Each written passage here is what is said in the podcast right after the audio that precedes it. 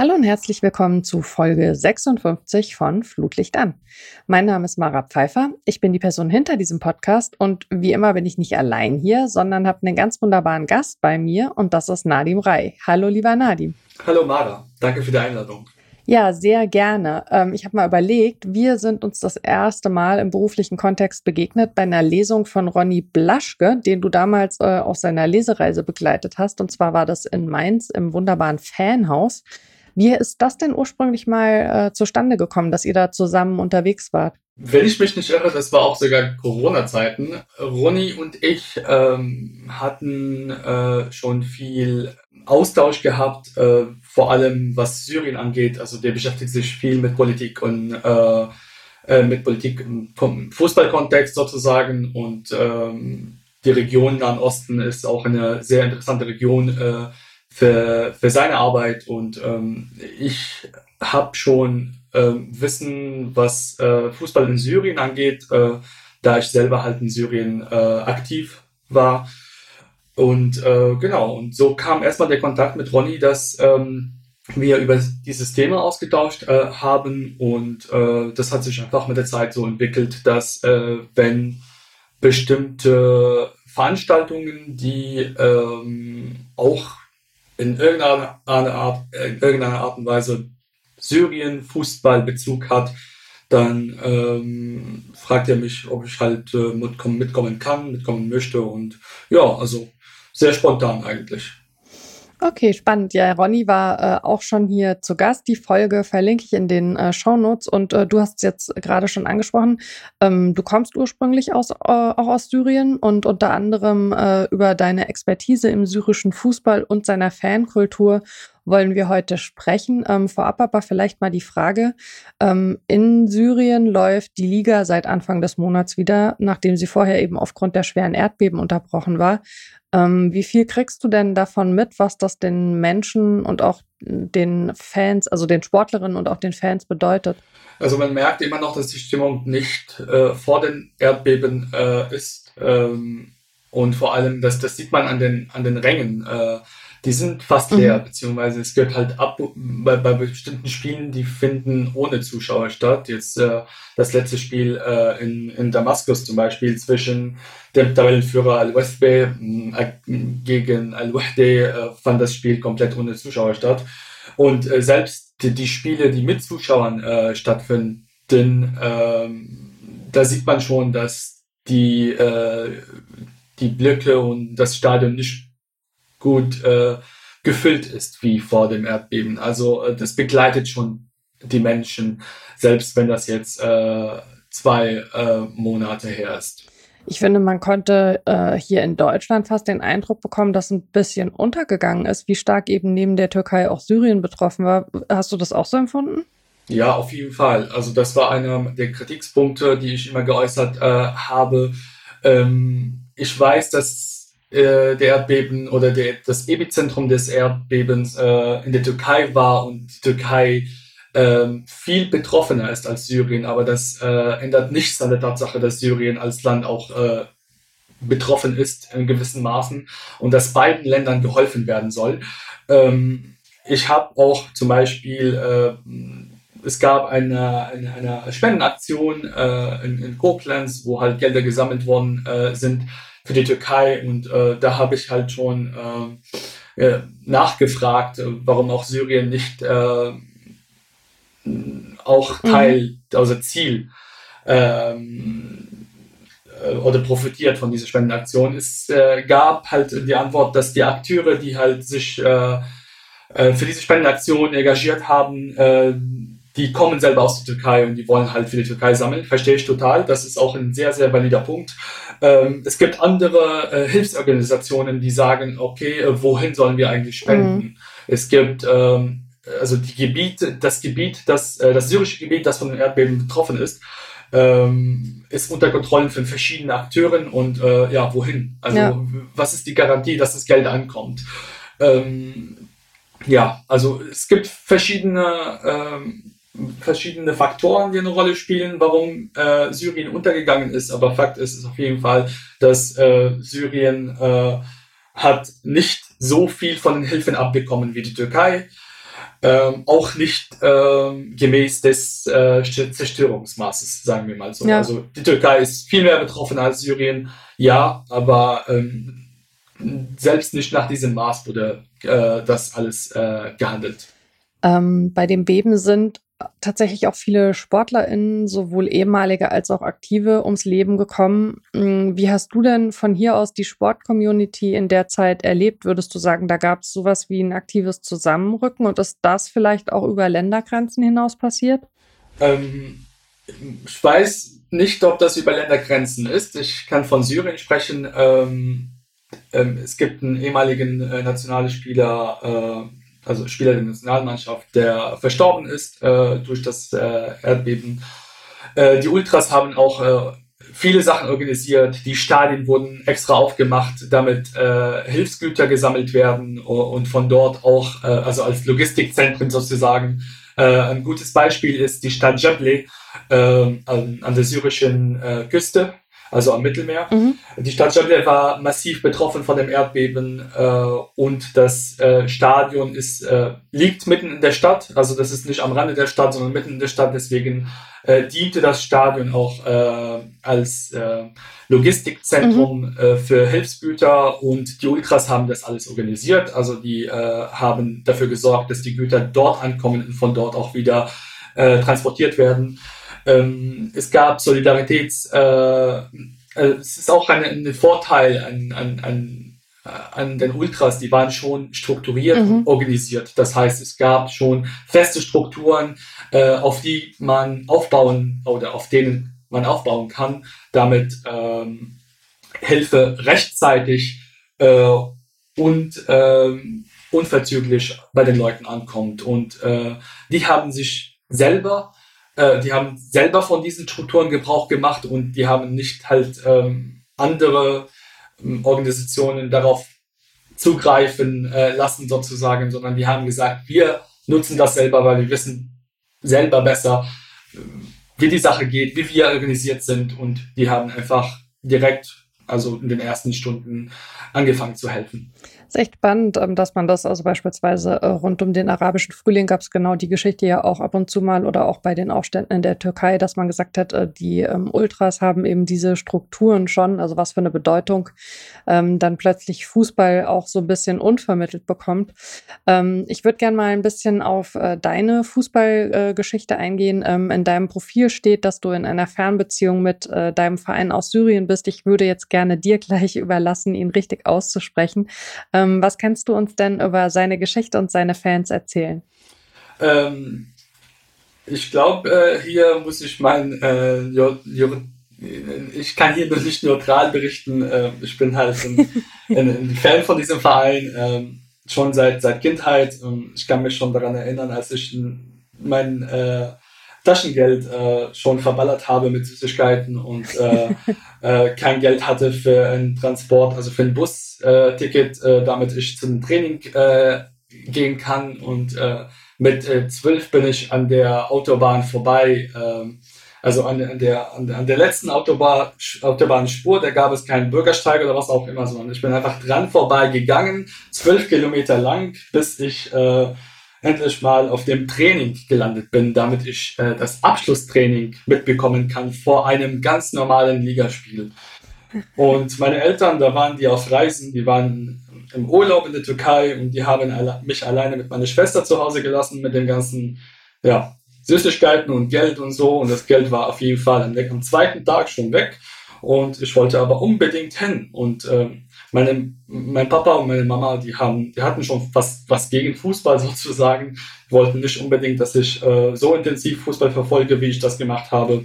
Und die wissen immer noch nicht äh, von dieser Aktion. Ähm, und meine Mama kann sowieso kein Deutsch. Also ich mache mir hier gar keine Gedanken, dass sie keine jetzt, Gefahr. Nee, keine Gefahr, keine Gefahr. Außer einer von den Zuhörern, ähm, das ihr berichtet, aber ich hoffe, das wird nicht der Fall sein.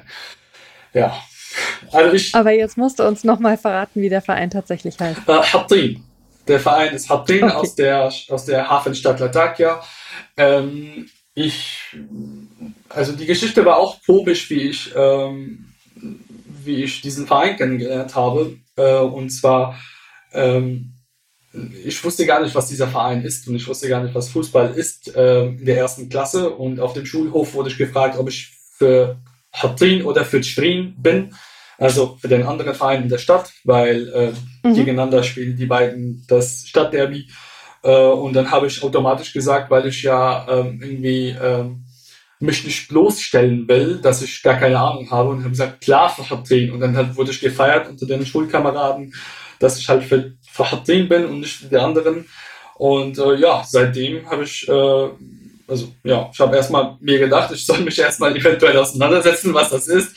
Und äh, so entwickelte sich das äh, zu einer äh, Liebesgeschichte, kann man schon behaupten. Und ähm, als du angefangen hast, äh, dich mit äh, dem Verein auseinanderzusetzen, äh, was hast du da gelernt? Also was, was sind vielleicht wichtige Stationen seiner Geschichte? Ähm, also ich habe vieles gelernt. Äh, eine Sache habe ich gelernt und das war sehr traurig, dass die noch nie Meister, äh, syrischer Meister geworden sind seit der Gründung. Also das ist, äh, Hatrin ist einer der äh, ältesten Vereine an der an der Mittelmeerküste im Nahen Osten. Das heißt nicht nur in Syrien, sondern auch im Libanon. Ähm, und äh, der ehemalige Name äh, von dem Verein ist die Küste. Hm. Also die waren schon stolz auf diesen Aspekt, dass, dass der Verein damals die mhm. Küste FC hieß. Äh, also der die Küste Fußballverein. Und äh, wurde dann halt äh, umbenannt äh, und Hattin. Und ähm, aber das war auch in den 70er Jahren, wenn ich mich nicht irre, nachdem zusammen, nachdem mehrere Vereine sich zusammengeschlossen haben, kleine Vereine aus der Stadt äh, Latakia äh, Hattin ist äh, zwar nicht syrischer Meister geworden, äh, aber einmal Pokalsieger 2001. Ähm, ich hätte mir gewünscht, das aktiv mitzubekommen, aber da war ich fünf Jahre alt. Mhm. Ähm, und ähm, ich war knapp dran, das nochmal, also das zu erleben. Zum ersten Mal zum zweiten Mal in Vereinsgeschichte 2001, also 20 Jahre später, wo die den Pokal, das Pokalfinale verloren haben. Äh, da hätte ich mich sogar sehr, sehr gefreut, weil äh, das hätte denen die Möglichkeit gegeben, äh, Asien-Pokal zu spielen und da hätte ich auf jeden mhm. Fall, oder da wäre ich hingeflogen, wo die gespielt hätten. Das wäre dann halt das Wiedersehen nach äh, mhm. acht Jahren? Circa, circa acht Jahren, genau. 2021 meinst du, ne? 21, sorry, ja, genau. Genau. Du hast gerade von dem Wiedersehen gesprochen. Äh, du bist 2015 nach Deutschland gekommen. Äh, wie intensiv war denn zu dem Zeitpunkt schon deine Beschäftigung mit Fan- und Ultrakultur? Ähm, das war schon, äh, also mit Fußball auf jeden Fall intensiv, würde ich mal behaupten, ähm, aber weniger intensiv mit äh, Fankultur und Ultras äh, auf, aus dem Grund, dass ähm, ähm, die Fans noch nicht ganz zurückgekehrt sind in die Stadien mhm. zu der damaligen Zeit. Also das kam erst 2017, als ich in Deutschland war. Ähm, aber Anfang 2000, also Ende 2014, Anfang 2015 war ich Medienbeauftragter mhm. von meinem Verein. Und das habe ich damals auch freiwillig gemacht. Da habe ich gar kein Geld äh, dafür bekommen oder kassiert, sondern habe das freiwillig gemacht ähm, und habe den Verein auch begleiten dürfen. Ähm, in Syrien herrscht seit äh, mittlerweile über zwölf Jahren Bürgerkrieg. Ähm, vielleicht ist es dann ein bisschen naiv, so eine Frage zu stellen, aber ich habe es mich trotzdem gefragt. Also, wie sehr hast du nach deinem Weggang auch den Fußball vermisst? Ähm, ich habe den Fußball zwar vermisst äh, in meiner Heimat, aber ich habe äh, den Fußball ähm, äh, weitergelebt hier äh, in Deutschland. Ähm, das ist halt auch eine interessante Sache. Also, das ist gar keine naive Frage. Das muss ich hier an der Stelle betonen. Äh, das ist eine sehr gute Frage, weil ähm, ich sage immer, dass ähm, es gab viele Veränderliche in meinem Leben, aber die einzige Konstante war immer Fußball. Mhm. Also seitdem ich ähm, sechs Jahre alt war, also seitdem ich in der ersten Klasse bin, haben sich wirklich ähm, viele Sachen in meinem Leben geändert. Ähm, Wohnort, ähm, familiärer Zustand, alles ähm, irgendwie hat sich ähm, neu etabliert und ähm, neue Sachen kamen, andere Sachen brachen weg oder was auch immer, aber die einzige Konstante war schon immer Fußball. Auch wenn das in einer anderen anderer Form äh, war. Also jetzt in Syrien war es Hatrin, in Deutschland ist es jetzt TuS Koblenz seit 2015. Ähm, also Fußball ist wirklich die einzige Konstante in meinem Leben, seitdem ich denken kann. Wie bist du eigentlich in Deutschland äh, ausgerechnet bei der TUS gelandet? Ähm, also die Wahl äh, in, in, in Koblenz zu landen war nicht meine Wahl, das war die Wahl von dem äh, Bundesamt für Migration und Flüchtlinge, mhm. also vom BAMF, äh, weil ähm, äh, Geflüchtete werden in Deutschland nach dem sogenannten Königssteiner Schlüssel verteilt, genau wie Gelder auf Bundesländer. Mhm. Das muss man auch äh, schon erstmal äh, ja, betonen. Ähm, und dann bekommen die Länder die Geflüchtete und die verteilen die auf Kommunen. Ähm, Koblenz hat als Kommune oder als kreisfreie Stadt äh, damals äh, viele Geflüchtete aufgenommen. Ähm, weil die auch Kapazitäten hatten oder die Stadt hatte Kapazität. Äh, und da bin ich halt dann einfach nach Koblenz zugewiesen sozusagen mhm. äh, vom Land Rheinland-Pfalz. Äh, und ähm, da habe ich mir gedacht, zwei Wochen nach meiner Zuweisung, okay, es wird langsam Zeit für Fußball. und äh, ich habe äh, gehört, dass der Verein äh, eine Aktion äh, gestartet hat oder etwas organisiert hat, wo Geflüchtete einfach mit den Bussen in die Stadion kostenlos hingebracht werden, damit die ein Spiel schauen können mhm. im Rahmen der Oberliga Rheinland-Pfalz Saarland. Und äh, da habe ich mir gedacht, okay, das äh, gucke ich mir mal an. Und dann, äh, das war mein erstes äh, Spiel von Toskoples im Oktober 2015 tatsächlich, wo ich direkt einen Schal geholt habe, weil ich mega begeistert vom Ganzen war. Da war ich 19 Jahre alt. Und äh, das hat der Vizepräsident, der damalige Vizepräsident von TUS Koblenz gesehen und äh, wie ich halt mir einfach von meinem nicht vorhandenen Geld einen Schal kaufe und dann ähm, meinte, ähm, hättest du Bock auf mehr Fußball? Und dann habe ich halt ihm gesagt, auf Fußball habe ich immer Bock. Auf Englisch haben wir mhm. kommuniziert mhm. miteinander. Und dann hat er angeboten, äh, mich auf das nächste Auswärtsspiel mitzunehmen. Das war gegen Gonsenheim in der Nähe von Mainz. Mhm. Äh, und der hat mir einen Schal geschenkt und eine Dauerkarte für die damalige Saison. Und so kam es, dass äh, ich zu einer Dauerkarteninhaber geworden bin und ähm, später auch zu einem Mitglied der TuS. Das ist echt eine sehr schöne Geschichte und da sieht man mal, äh, wie wichtig auch genau solche Aktionen sind, also eben das Stadion äh, zu öffnen. Ähm, Finde ich sehr, sehr schön. Ähm, wir haben das Thema Krieg logischerweise, darum kommen wir nicht rum, angesprochen. Kannst du den Menschen, die sich damit noch nie auseinandergesetzt haben und sich die Frage jetzt vielleicht stellen, ein bisschen was dazu sagen, wie es der Nationalmannschaft und äh, auch der Liga in Syrien äh, nach dem Ausbruch und seit dem Ausbruch des Krieges ergangen ist? Also ähm, ähm der, der, Krieg fing, beziehungsweise die Demonstrationen damals fingen äh, 2000. Äh, elf mhm. Und äh, das war schon eine außerordentliche Situation, weil alle Länder in der Region, man soll sich das so vorstellen, dass eine Protestbewegung nicht nur in Frankreich, sondern in der Schweiz, äh, in, in Österreich und in den Niederlanden gleichzeitig äh, sind und äh, das ist eine Frage der Zeit, dass Deutschland betroffen ist davon und äh, sobald aber Deutschland betroffen davon ist, weiß man nicht, wie das sich entwickelt. Also so war die Situation in Syrien, da waren schon äh, in Ägypten äh, einiges los, da war im Irak was los, in Libanon auch äh, einiges, aber hauptsächlich in Tunesien, also nach Tunesien und nach Libyen, nach Ägypten kam Syrien oder war Syrien dran mit den Demonstrationen. Ähm, das war eine neue Situation für, für, für uns alle ähm, wussten gar nicht, ähm, was jetzt gerade auf uns zukommt. Und das hat sich leider entwickelt dann später zu einem Krieg. Das konnte keiner vorhersehen. Ähm, und ähm, dementsprechend ähm, wurde erstmal die Liga äh, ausgesetzt. Also ähm, der Spielbetrieb oder die, die, die, die, die äh, syrische Liga in der Saison 2010, 2011 wurde, davon wurde nur die Hinrunde gespielt, die Rückrunde wurde gar nicht gespielt. Ähm, und dann musste erstmal Spiel, der Spielbetrieb abgebrochen werden. Ähm, der syrische Fußballverband hat sich aber gedacht, okay, äh, wir müssen aber irgendwie äh, ermitteln können, äh, welche zwei syrischen Vereine Asienpokal mhm. spielen. Mhm. Und da kam der Verband auf eine sehr äh, merkwürdige Idee, dass ähm, ähm, die vier Mannschaften aus Damaskus gegeneinander spielen in einer Miniliga sozusagen, also eine Hauptstadtliga und äh, also eine Vierergruppe. Das waren vier Vereine Und der erste Mannschaft ist halt dann Sieger, der zweite Mannschaft geht, darf mitgehen und Asienpokal spielen.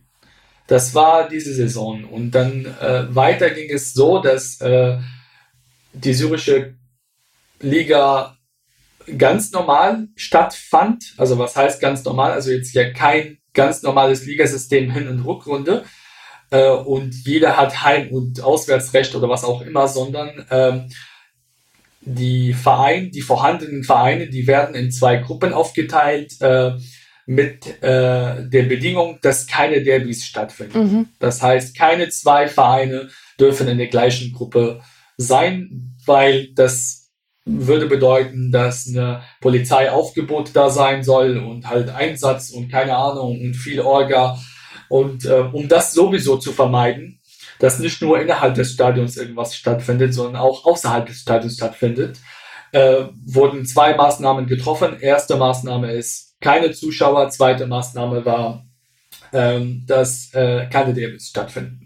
So vermeidet man sozusagen, dass äh, es zu Auseinandersetzungen oder Problemen in den jeweiligen Städten gibt. Äh, und somit kann man die Polizei woanders einsetzen, mhm. sozusagen. Und ähm, wie war es bei der Nationalmannschaft? Ach so, die Nationalmannschaft. Ähm, ja, ähm, die National, also traditionell bedingt ist das so, dass die Nation syrische Nationalmannschaft viele Spieler hat, die im Ausland spielen. Also die konnten schon weiterhin die Nationalmannschaft vertreten, aber da wurde schon nach der, äh, also es gibt schon Spieler, die gesagt haben, wir unterstützen das Regime gar nicht und somit spielen wir jetzt nicht in der Nationalmannschaft, weil deren Meinung, deren Meinung nach war die Nationalmannschaft eine Vertretung vom Regime. Mhm. Es gibt Spieler, die weiterhin ganz normal gespielt haben, auch wenn die im Ausland spielen. Und ähm, das war diese die, die, die eine Phase, wo wirklich die wenigsten Spieler aus dem Inland kommen. Also aus der aus der eigenen Liga, sondern halt eher aus äh, aus der saudisch saudisch-arabische Liga, aus der aus der Katari-Liga, aus der iranischen Liga, aus dem irakischen Liga. Ähm, aber die wenigsten kamen von der, von der einheimischen Liga sozusagen. Und äh, so dürfte, also dann hat die syrische Nationalmannschaft ganz normal in den Wettbewerben spielen können. Auch wenn, also die waren halt weniger organisiert, muss man, muss man auch betonen, äh, weil die Spieler im Ausland, die sind einfach ein, extra eingeflogen, also nicht nach Syrien, sondern die Spiele fanden, dürften auch gar nicht in Syrien stattfinden. Ähm, und äh, die ist extra halt hingeflogen, wo das Spiel stattgefunden hat und dann wieder abgereist und das war's. Und das war eine sehr, sehr schwache, also sportlich gesehen schwache äh, Phase für die syrische Nationalmannschaft. Mhm. Wenn man jetzt mal äh, sich das so anschaut äh, in der Entstehung, wie hat sich das bei dir entwickelt, dass du von äh, einem Fan, der einfach ins Stadion geht und das eben genießt, äh, zu jemand geworden bist, äh, der sich ähm, mit der Fankultur auf so eine Art und Weise auseinandersetzt und gerade für die Fankultur in Syrien ja schon also zu einem Experten geworden ist? Ähm Meinst du, wie ich das in Deutschland geworden bin oder genau. wie ich das halt in Syrien gelebt habe? Ja, sowohl als auch. Also wie, wie war bei dir persönlich die Entwicklung hin dazu, dass du gesagt hast, ich, ich gehe nicht einfach nur als Fan ins Stadion, sondern ich beschäftige mich eben auch darüber hinaus mit diesen Themen und spreche auch auf die Art und Weise darüber. Mittlerweile bist du ja auch schon seit geraumer Zeit eben mit Vorträgen äh, gerade äh, in, im deutschsprachigen Raum, also jetzt äh, als nächstes in der Schweiz unterwegs. Ähm, ja, genau. Ähm, das, das hat zwei Faktoren. Also erstmal meine, meine Zeit in Syrien war das so, dass ich äh, äh, von äh, europäischem Fußball beeinflusst äh, worden bin. Also man muss halt das so sehen, dass in Syrien äh, die Fußballfans nicht nur den lokalen Verein als, als Verein haben, sondern auch einen internationalen Verein. Und äh, mein internationaler Verein war AS Rom. Äh, das war, äh, also ich habe deswegen äh, die italienische Liga äh, verfolgt und aus diesem, also so wurde ich auch ähm, fußballerisch äh, sozialisiert sozusagen mhm. äh, durch die italienische Liga. Und äh, da brauche ich halt niemanden jetzt äh, zu sagen oder zu verraten. Da wissen wir alle, also die Ultras in Italien sind halt schon besonders sozusagen. Oder die Fankultur in Italien auch äh, allgemein gesagt äh, ist besonders. Und da, davon wurde ich beeinflusst. Ähm, meine Arbeit in, in Deutschland hat aber einen komplett anderen Zweck. Und zwar, ähm, ich kam als Geflüchteter in Deutschland an und ähm, äh, mich hat äh, ein besonderer Zustand äh, äh, gestört sozusagen. Äh, und zwar, mhm. dass ähm, ähm, die Medien, also du hast es ja auch selber erwähnt, man, man, kann, man kommt äh, um den Krieg gar nicht herum, sondern man mhm. muss den erwähnen. Aber ähm, äh, manchmal sprengt diese Erwähnung des Krieges äh, den Rahmen, weil ähm, ähm, die ganzen äh, Nachrichtensender, die berichten über den Krieg und zwar intensiv, so dass die einfach alles andere in diesem Land äh, vergessen. Dieses mhm. Land besteht aus mehr, äh, aus mehr als einem Krieg. Es besteht aus Kultur, aus Musik, aus, äh, aus äh, Wissenschaft, aus, aus äh, Bildung, aus und auch unter anderem aus Fußball. Und das wollte ich halt äh, äh bezwecken mit meinen Vorträgen. Mhm. Einfach den Menschen zu zeigen, ähm, ich habe mehr mit einem deutschen Fußballfan gemeinsam als mit einem syrischen Musiker. Und ich mhm. will euch das zeigen, dass wir eine gemeinsame Gesprächsgrundlage haben. Lasst mal einfach über Fußball reden. Und ich zeige euch, wie der Fußball aussieht in Syrien durch diesen Vortrag. Und ihr zeigt mir, wie der Fußball aussieht in Deutschland, auch wenn ich es weiß. Aber mhm. jeder Verein ist besonders und das weiß ich. Und so komme ich einfach nach jedem Vortrag mit Menschen in Gespräch. Ich wurde halt auch zu Fußballspielen eingeladen und jedes Mal ist wie ein neues Leben. Dass einfach Menschen erfahren vom Fußball in Syrien und die gehen einfach mit einer anderen Sichtweise oder anderer Meinung oder anderes, anderes Bild nach Hause über dieses Land. Oder beziehungsweise die haben ein Aspekt von diesem Land gelernt. Ich, ich, ich mache jetzt keine Bildungsarbeit in diesem Sinne, dass ich halt alles über dieses Land erzähle, sondern über diese Seite, mit der ich mich auskenne.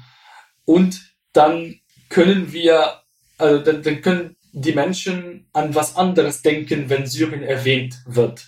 Und das ist, was ich halt damit bezweckt habe. Wie gesagt, ich will nicht beleugnen, dass es einen Krieg gibt und dass der Krieg ein wichtiger Aspekt ist. Aber ich will einfach den Menschen zeigen, es geht nicht nur um Krieg in diesem Land, sondern es gibt weitere Aspekte. Und die Menschen, die aus diesem Land kommen, die sind ganz normale Menschen, die auch unter anderem sich für Fußball interessieren. Lustigerweise, äh, bei mir hast du diesen Effekt total erreicht. Immer wenn ich jetzt Syrien höre, äh, bist du einer der Menschen, der mir sofort einfällt und darüber hinaus eben das Thema Fußball. Und ähm, ich finde das äh, wirklich cool, wie du das gerade erklärt hast, weil es so wahr ist, finde ich, dass man äh, je weiter vor allen Dingen vielleicht auch eine Sache weg ist ähm, oder halt eben auch geografisch weit, äh, je weiter ein Land weg ist, ähm, man hat halt so bestimmte Vorstellungen und das ist ja sowieso ein großes Thema äh, in der heutigen Zeit vielleicht mehr denn je, finde ich. Also ähm, inwieweit äh, stimmen Vorstellungen, inwieweit muss ich eben auch bereit sein, äh, eigene Ansichten ähm, zu hinterfragen und äh, dass es einfach sehr, sehr wichtig ist, aus den Schubladen rauszukommen, in denen wir es uns manchmal gemütlich gemacht haben. Und deswegen, also finde ich äh, das, was du jetzt gerade erzählt hast, äh, darüber, äh, dass du eben dein, dein Land und dass dieses Land so viel mehr ist als der Krieg, ähm, über diesen Aspekt Fußball quasi angegangen bist, finde ich total spannend. Ähm, ich habe äh, in der Vorbereitung auf unser Gespräch, äh, ich habe ja schon gesagt, wir kennen uns schon eine Weile und ich äh, schätze natürlich auch deine Arbeit schon eine ganze Weile mir nochmal so ein bisschen angeschaut, was so die aktuellen Sachen sind, zu denen du auch äh, in den sozialen Medien Sachen geschrieben hast. Und mir ist schon nochmal aufgefallen, ähm, dass wenn du so über Konflikte zwischen äh, auch Ultragruppierungen sprichst, da auch immer mal wieder das Thema Religion äh, angesprochen wird. Und äh, ich habe mich das gefragt, also würdest du sagen, wir müssen uns ja, glaube ich, nicht irgendwie äh, drüber streiten, ob äh, Fußball und Politik miteinander verknüpft sind. Äh, ich glaube, da sind wir uns äh, sehr einig. Ähm, aber ist die Komponente mit der Religion äh, noch eine, die äh, in Syrien vielleicht stärker dazukommt? Also, weil das ist hier im Stadion, glaube ich, nicht wirklich Thema. Ähm, äh, in letzter Zeit eher weniger, aber in den äh, 80er Jahren und 90er Jahren könnte man schon behaupten, dass äh, jeder Verein einen bestimmten religiösen Hintergrund hat. Ähm, mhm. Und ähm, das ist aber nicht nur abhängig von der Religion, sondern man muss sich halt das im gesamten Kontext betrachten. Und zwar stellt man sich eine Stadt vor, äh, die aus zwei Stadtteilen besteht. Der eine Stadtteil ist muslimisch, der andere Stadtteil ist äh, ähm, keine Ahnung, äh, gehört einem anderen Religionsgemeinde äh, oder was auch immer. Also dass die Einwohner dort, die Bewohner da äh, mehrheitlich einer anderen Religion äh, vertreten. Und dann stellt man sich halt dann vor, es gibt zwei Vereine in dieser Stadt, der eine ist in diesem Stadtteil und der andere ist in diesem Stadtteil. Und jetzt kann man sich einfach das vorstellen, wie äh, die beiden Fußballvereine geprägt werden. Mhm. Und äh, das ist genau der Aspekt, was in Syrien eigentlich eintritt, dass wir halt einfach Stadtteile haben oder auch Städte manchmal, komplette Städte, die äh, mehrheitlich von bestimmten ethnischen oder religiösen Gruppen äh, bewohnt sind und die aber auch gleichzeitig Fußballvereine haben und dann hat man einen Fußballverein mit einem besonderen Hintergrund. Ähm, das ist der Fall in Syrien äh, irgendwie nicht mehr. Da hat sich, also schon zum Teil im März, wenn man ins Stadion geht, äh, bis zu einem gewissen Punkt, aber jetzt ähm, nicht hauptsächlich. Also das mhm. ist halt, äh, hat sich vermischt in den letzten äh, Jahren, muss man ehrlich sagen. Äh, das kann man aber halt irgendwie äh, intensiver in, im Libanon ähm, mhm.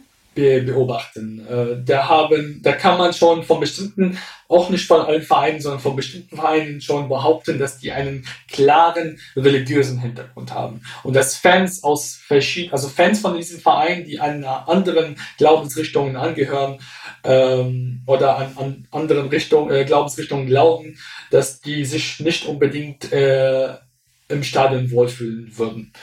Okay, also spannend eher dann äh, im Nachbarland heute. Ähm, was mich mal noch interessieren würde, deine Einschätzung. Ähm, es gibt ja diese Verknüpfung eben zwischen äh, dem Sport äh, und der Politik. Ähm, wenn du auf Deutschland und auf Syrien schaust, würdest du sagen, es gibt Unterschiede, wie genau die beiden Themen miteinander verknüpft sind zwischen diesen Ländern? Also wie, äh, wie, wo siehst du in Deutschland vielleicht äh, Einflüsse von, von Politik oder Verbindungen von Politik und Fußball und äh, wie wird der Fußball wiederum in Syrien politisch genutzt? Ähm, also ich sehe auf jeden Fall klare Unterschiede, vor allem in Deutschland ist man frei ähm, da, äh, da wird halt Meinungsfreiheit äh, groß geschrieben. Ähm, in, in, Deutschland kann man einen Verein gründen. Das heißt, wenn ich äh, nicht einen bestimmten Verein finde, der äh, nach meinem Geschmack sozusagen äh, gebaut, aufgebaut ist, dann kann ich selber einen Verein gründen und halt Gleichgesinnte dazu einladen, Mitglieder zu werden. Ähm, diese Freiheit gibt es in Syrien nicht. Und ähm, deswegen muss man sich damit zufrieden geben, was auf dem Markt ist, sagen wir mal so, in Syrien. Und ähm, es gibt auch viele, also es gibt krasse Einschränkungen. Äh, du kannst äh, nicht mit einem irgend, also mit bestimmten Symbol, Symbolen Stadion äh, gehen in Syrien ähm, wenn irgendwas oder irgendein Spruchbanner als politische Botschaft äh, ähm, ausgewertet wird von bestimmten äh, Polizeioffizieren, die halt in den Stadien unterwegs sind, dann kann das schon für die äh, Beteiligten an dieser Aktion äh, gefährlich werden, sagen wir mal so. Mhm. Also es gibt krasse Einstellungen. Ich kann jetzt beide Länder gar nicht miteinander vergleichen. Das sind wie Äpfel und Birnen. Äh, Deutschland ist man frei. Da ähm, kann man schon über den, die Entität des Vereins mitbestimmen, vor allem als Mitglied bei bestimmten Vereinen. Ähm, ich rede hier nur von deutschen Fußballvereinen, wo man Mitspracherecht hat als Mitglied, nicht von anderen Vereinen, wo man gar kein Mitspracherecht als Mitglied hat, ohne Namen zu nennen. Ähm, in, in Syrien ist das nicht der Fall. Da, da, da hat man selbst als, als Mitglied nicht unbedingt ein Mitspracherecht. Und äh, selbst wenn man ein Mitspracherecht, dann befindet sich dieses Mitspracherecht in bestimmten Rahmen. Und sobald dieses, sobald eine Meinung diesen Rahmen übersprengt, dann ist es halt ein Stopp. Mhm. Da muss man aufpassen. Und was würdest du sagen, wie versuchen die Ultras sich in diesen Bedingungen eben zu bewegen? Also was macht die syrische Fankultur aus? Wie schaffen sie es, die eben zu leben? Ähm, die, äh, das ist ein sehr, sehr besonderer Punkt äh, von der Existenz der Ultras in Syrien. Also die versuchen gleichzeitig den Rahmen oder den Bogen nicht so zu überspannen, dass es für die gefährlich oder für die Mitglieder der Gruppe äh, gefährlich wird. Also die versuchen gleichzeitig autonom zu sein bei bestimmten Aktionen oder gleichzeitig ähm, Aktionen nicht zu machen, die die Existenz nicht von nur von der Gruppe, sondern von den Gruppenmitgliedern auch gefährdet.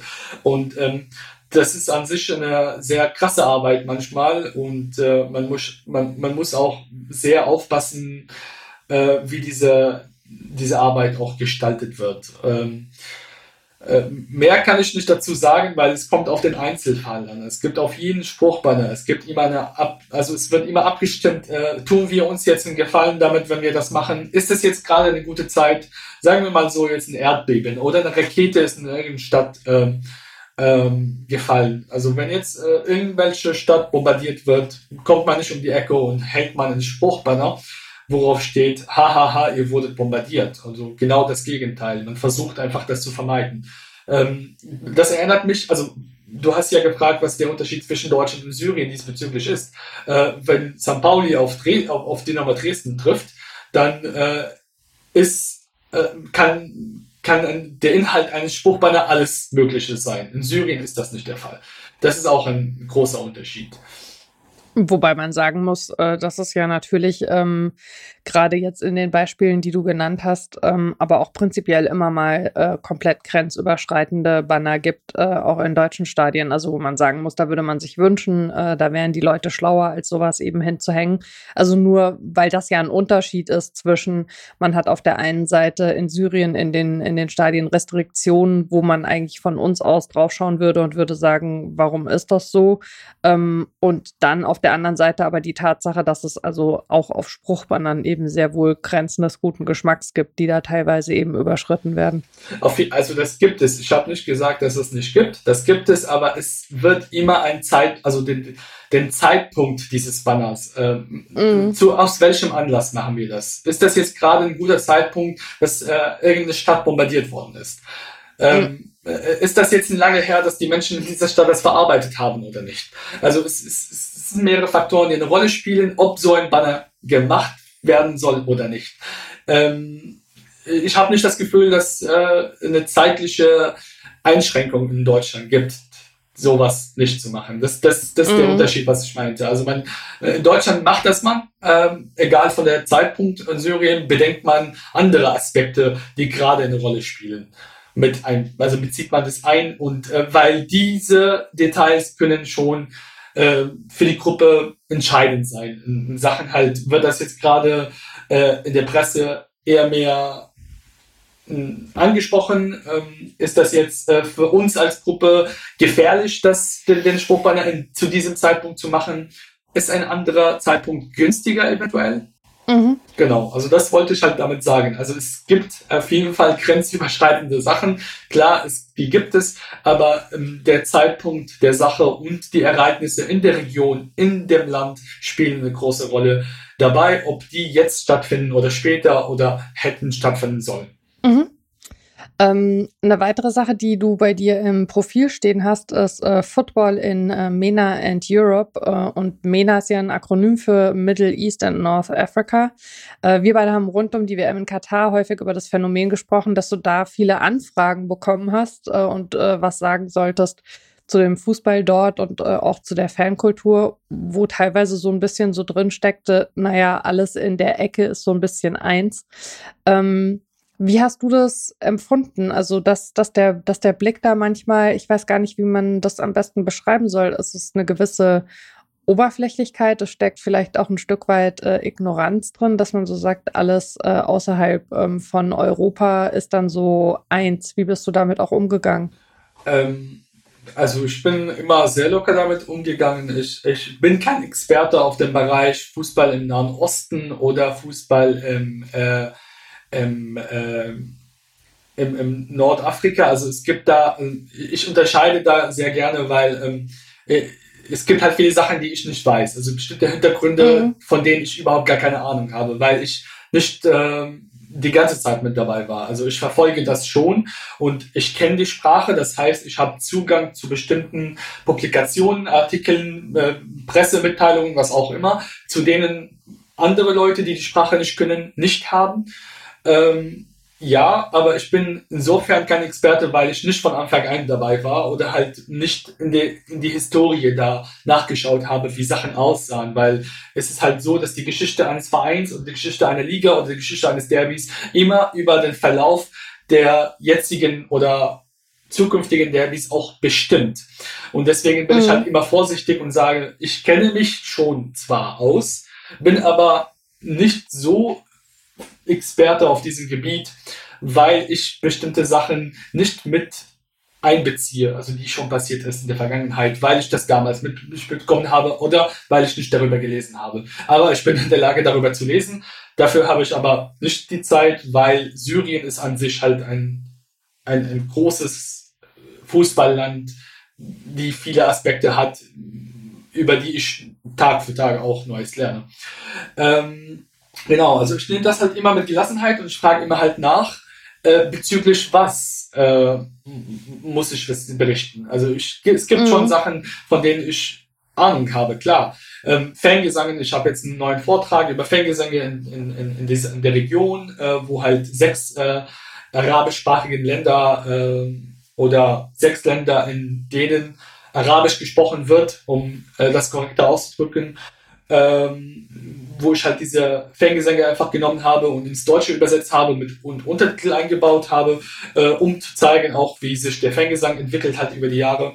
Äh, ja, also in diesem Gebiet kenne ich mich aus, weil ich mich damit auseinandergesetzt habe. Aber wenn ich jetzt halt äh, anfange, darüber zu ähm, reden, welcher Verein welchen Hintergrund habe, wie ich das genau in Syrien, im Fall Syrien und Libanon gesagt habe, da kann ich schon bedingt äh, was beitragen. Und deswegen halt bei jeder Anfrage frage ich erstmal nach, äh, worum es genau geht, was der Zweck ist. Und ähm, da sage ich halt ganz ehrlich, ob ich meine Expertise dazu abgeben kann oder nicht, ob ich halt genug Ahnung habe oder nicht, weil ich tendiere halt wirklich ähm, nicht immer zu allem was zu sagen, wenn ich halt nicht unbedingt Ahnung habe.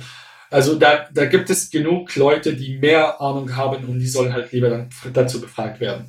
Es gab ja so ein bisschen gerade von der FIFA das äh, Framing, das ist jetzt äh, die äh, WM äh, für den arabischen Raum.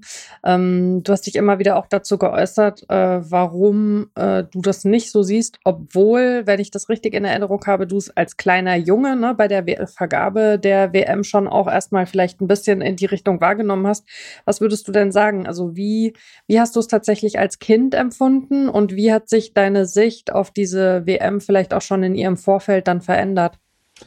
Ähm, ich habe das als Kind gefeiert. Also die Vergabe, wenn ich mich nicht irre, war Dezember 2009 oder Dezember 2010, oder? Also 2010, ja. 2010, genau. Äh, da war ich 14 Jahre alt und äh, das habe ich voll gefeiert, weil ähm, ähm, wir hatten ja auch da Zugang äh, hauptsächlich zu arabischsprachigen Medien ähm, die das auch gefeiert haben. Also wir waren schon beeinflusst von, von, von den ganzen Medien und von den ganzen Sendern und von den ganzen Sendungen, die halt immer gesagt haben, das wird eine tolle WM sein und zwar für uns alle, für uns alle Araber. Ähm, da habe ich mich sehr, sehr gefreut und äh, es war irgendwie etwas, was zum Greifen nah war. Ich kenne das Land, mhm. ich weiß, wo das äh, liegt die sprechen die gleiche Sprache, ähm, ähm, viele Ähnlichkeiten, beziehungsweise halt äh, äh, tra traditionell bedingt kann ich halt nachvollziehen, was die gerade machen oder was die machen. Ähm, aber später oder Jahr für Jahr und vor allem nach Ausbruch des Krieges habe ich schon äh, das als unfair empfunden. Ähm, jetzt findet ein Krieg äh, statt in Syrien und ähm, es wird den Menschen einfach nicht geholfen, obwohl eigentlich die Hilfe jetzt von den Leuten kommen, für die wir uns gefreut haben, dass die WM dort stattfindet. Mhm. Und äh, also die Bevölkerung äh, hat keine spürbare Hilfe bekommen. Also jetzt ähm, äh, es gab, ich, ich weiß gar nicht, ob jetzt, also man hat es immer wieder gehört, es gibt jetzt mehrere Parteien in diesem Konflikt in Syrien und jeder Partei wird halt von sich auf jeden Fall was anderes behaupten. Ähm, aber äh, die Enttäuschung von den, äh, von den Ländern der arabischen Liga war schon so groß in Syrien. Äh, das kann, glaube ich, das können fast alle unterschreiben. Äh, das ist der eine Aspekt. Äh, der andere Aspekt ist, dass ähm, uns war nicht bewusst, um welchen Preis das alles äh, stattfindet. Ähm, wir haben uns mit dem, mit dem Hinter, mit dem, also mit dem, mit dem, mit dem gesamten äh, Bild oder mit dem Hintergrund der Tatsache, dass die WM im Nahen Osten stattfindet, gar nicht beschäftigt, sondern einfach wir haben uns damit beschäftigt, okay, Fußball und Katar, das heißt arabisches Land, das heißt WM für arabische Länder. Das war unser, unser Blick auf das Ganze. Wir wussten gar nicht, welche, unter welchen Arbeitsbedingungen die ganzen Steine gebaut werden. Ähm, die Klimakrise war auch kein Aspekt damals, zumindest nicht in meinem Leben und in, dem, in der Umgebung, in der ich mich befand damals. Muss ich auch vorab sagen, als ich aber nach Deutschland kam und die Debatte einfach von, von einem komplett anderen Winkel mit betrachten dürfte, äh, war mir klar, dass das äh, keine, gute, keine gute Idee ist, die WM äh, hinzuvergeben sozusagen. Jedoch und das muss man auch betonen, dass äh, die Menge an Argumenten in Deutschland und die Menge an verschiedenen Meinungen zu diesem Thema äh, bringt einen dazu äh, oder weckt den Anschein, dass äh, äh, die Westeuropäer wollen wieder ihre Meinung da aufzwingen. Mhm. Sagen wir mal so. Also das ist halt der Grund, warum die Debatte so aufgenommen wird in bestimmten arabischen Ländern oder in den arabischen Medien. Das habe ich immer wieder betont. Ähm, es gibt valide Gründe, die genannt werden in dieser Debatte. Es gibt aber invalide Gründe, die in dieser Debatte genannt werden. Und diese invalide äh, Gründe äh, und Behauptungen, die werden aufgegriffen von den arabischen Medien und dann halt zur Schau äh, ähm, präsentiert. Und ähm, von wegen, ja, guck mal, die Westeuropäer, die wollen halt wieder sich äh, einmischen, die wollen wieder ihre Meinungen aufzwingen. Das erinnert uns äh, wieder an die koloniale Zeit damals. Ähm, wir wollen ja äh, nur friedlich eine WM abhalten und die wollen uns davon abhalten. Ähm, das ist äh, die Debatte, also so wird die Debatte in den arabischen Ländern wahrgenommen, weil es bestimmte invalide Gründe, zum Beispiel WM im, im Winter also das ist auch wieder ein, ein, also für mich ist es gar kein Grund, warum die WM nur im Sommer stattfindet. Also in welchem Sommer und welchem Winter, da muss man halt auch ja. erstmal ja, betonen. Also ja, genau.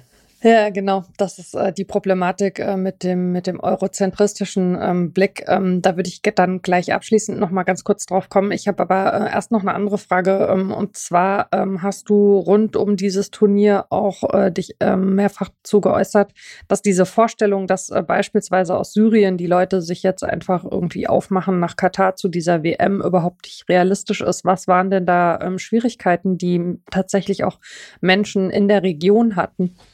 Ähm, ja, die eine Schwierigkeit äh, ist, dass man sich das nicht leisten kann. Also das ist äh, mhm. fern von jeder Realität, dass man äh, denkt, okay, jetzt äh, die Menschen aus Syrien, aus Jemen, die werden extra sich auf den Weg machen, um ein WM-Spiel äh, äh, anzugucken, während halt deren Häuser bombardiert werden oder halt während äh, es gar keinen Strom gibt. Jetzt selbst in den Gebieten in Syrien, die jetzt kein direkter Kriegsschauplatz sind oder Plätze sind, ist dort einmal die Woche oder zweimal die Woche gibt es fließendes Wasser und äh, zwei Stunden am Tag Strom. Also ähm, ich glaube, da wartet man eher diese zwei Stunden ab, um das Handy zu laden und die Batterie zu laden, damit äh, ja, wenn überhaupt ein Spiel verfolgt wird von den vier Spielen, die jeden Tag stattgefunden haben. Also man muss schon realistisch bleiben. Ja.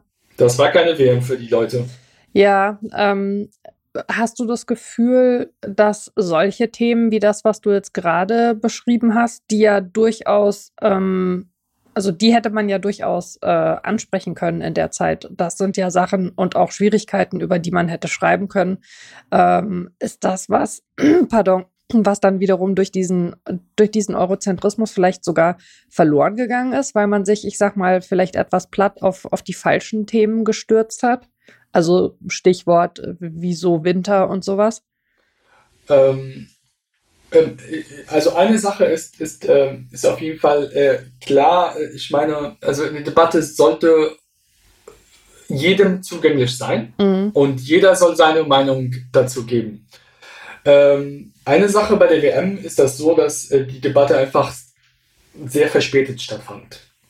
Und somit einfach die Menschen nicht genug Zeit hatten, sich damit genauer auseinanderzusetzen. Also ähm, es ist wie ein jedes großes Event. Äh, da freut man sich äh, Tag für Tag, wenn ein großes Konzert irgendwo stattfindet. Und äh, dazu wurde der WM, die WM tatsächlich. Das war eine große Veranstaltung, äh, die alle vier Jahre stattfindet. Und äh, die Debatte ist aber ähm, die Fußballfans, die halt jeden Tag mit Fußball zu tun haben oder halt jedes Wochenende, die haben immer wieder betont, dass es ein Fehler ist, aber ähm, die Debatte fand einfach sehr spät statt, dass keine Fronts oder Front, Fronten gebaut werden konnten, damit man sich wehrt gegen diese WM. Und ähm, ich glaube, das ist der einzige Vorwurf. Ich weiß gar nicht, wem ich das vorwerfen soll. Also ich meine, wir haben alle gehofft, dass es anders kommt. Aber, Zumal die ähm, Debatte bei den Fans ja schon sehr viel früher da war ne, und auch geführt wurde. Ja, das ist eben, eben der Fall, aber ähm, das ist auch ähm, ein Stück Demokratie, da brauchst du Mehrheiten. Und ähm, ja, ich weiß gar nicht, wie man ein Jahr oder zwei Jahre oder drei Jahr, Jahre vor einer vermeintlichen WM eine Front bilden kann, wo man ja, den Leuten sagen kann, jetzt müsst ihr aber drei Jahre euch für ein Thema mhm. engagieren. Und äh, das ist halt das Schwierige, dass ich, ich, ich persönlich, ich weiß gar nicht, wie das Problem gelöst werden soll mit der, ja, also ich hätte selber gar keine Lösung. Deswegen, ich kann jetzt nur schildern, was meiner Meinung nach äh, äh, ja, eine Hürde war, sozusagen. Ähm, wenn du jetzt drauf schaust, äh, es wurde äh, rund um dieses Turnier und auch danach immer so davon gesprochen, ähm, was es vielleicht für Lerneffekte gibt. Und also ich finde, worüber zu wenig gesprochen wurde, ist, welche Lerneffekte es eben auch hier geben kann. Also zum Beispiel darüber, wie man ähm, auf andere Regionen schaut. Äh, was, was würdest du dir denn wünschen, wenn du auf Deutschland, was jetzt schon sehr, sehr lange auch deine Heimat ist, schaust? Also was würdest du dir wünschen, was es hier für Lerneffekte gegeben hat aus diesem Turnier äh, im Blick ähm, auf äh, deine erste Heimat und die ganze Region? Das waren ähm auf sich erstmal konzentriert und guckt, wo die Missstände hier, äh, also die Missstände aufräumt sozusagen.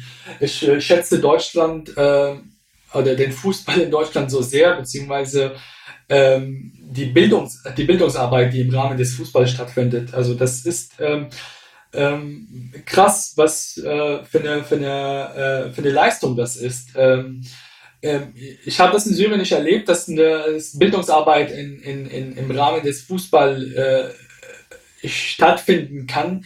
Aber ähm, das ist sehr, das ist das Schöne an Deutschland, dass halt ähm, Vorträge, äh, Lernveranstaltungen, es gibt äh, Lernortsstadien in bestimmten Städten, äh, die halt ähm, den Fußball als Einheit betrachten und nicht nur auf, ach ja, okay, jetzt gehen wir 11 gegen 11 kicken mit einem Ball, äh, sondern einfach in, in eine Art, äh, die, die betten das, also die betten in, in das Spiel Fußball äh, vieles ein, äh, als nur das eine Spiel. Und ähm, äh, davon findet gerade schon genug, also nicht genug, sondern schon viel, aber ich hätte überhaupt gar nichts dagegen, wenn noch mehr stattfindet.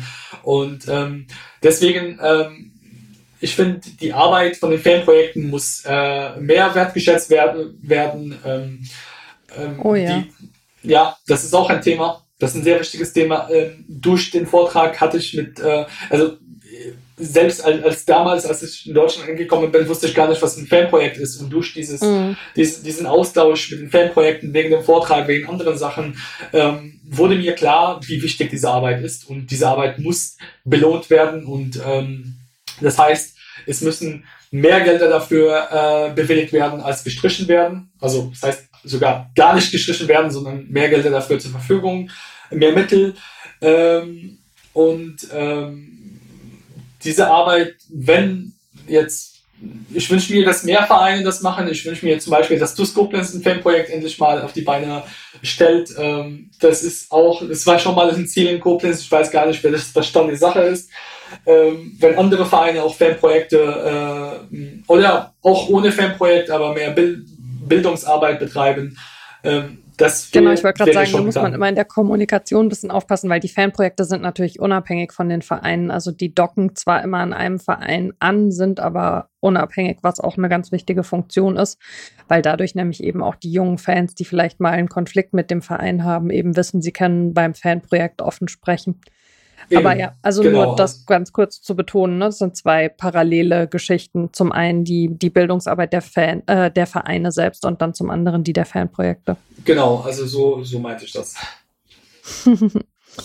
ähm, und äh, was, was hat sich äh, für dich selbst vielleicht im, im Blick auf den Fußball verändert, dadurch, dass du mittlerweile Fankultur an ganz unterschiedlichen Orten kennengelernt hast? Ähm,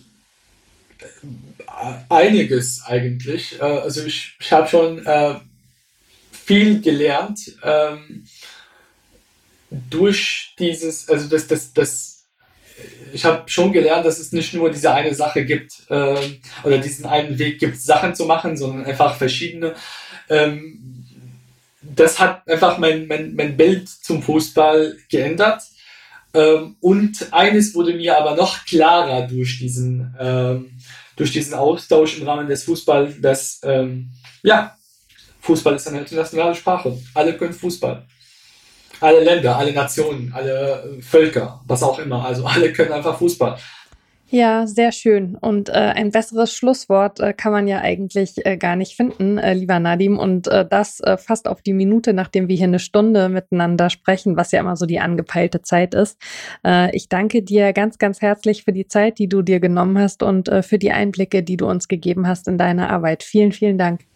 Ich habe zu danken. Danke für die Einladung und vielen Dank für die Bühne, hier meine Geschichte mitzuteilen. Ja, sehr gerne. Und ähm, euch, lieben HörerInnen, äh, gilt äh, natürlich auch äh, ein großes Dankeschön äh, für euer Interesse am Podcast. Äh, ihr erreicht mich wie immer unter wortpiratin.marapfeifer.de. Schreibt mir gerne, was euch gefallen hat, was euch vielleicht fehlt. Äh, wir nehmen diesen Podcast noch äh, an Ostern auf. Das heißt, äh, wenn ihr nachträgliche Ostergeschenke verteilen wollt, hinterlasst gerne Sterne oder Bewertungen auf der Podcast-Plattform eures Vertrauens. Das hilft dem Podcast. Ähm, und ansonsten bleibt mir nur zu sagen, passt auf euch und aufeinander auf. Ciao.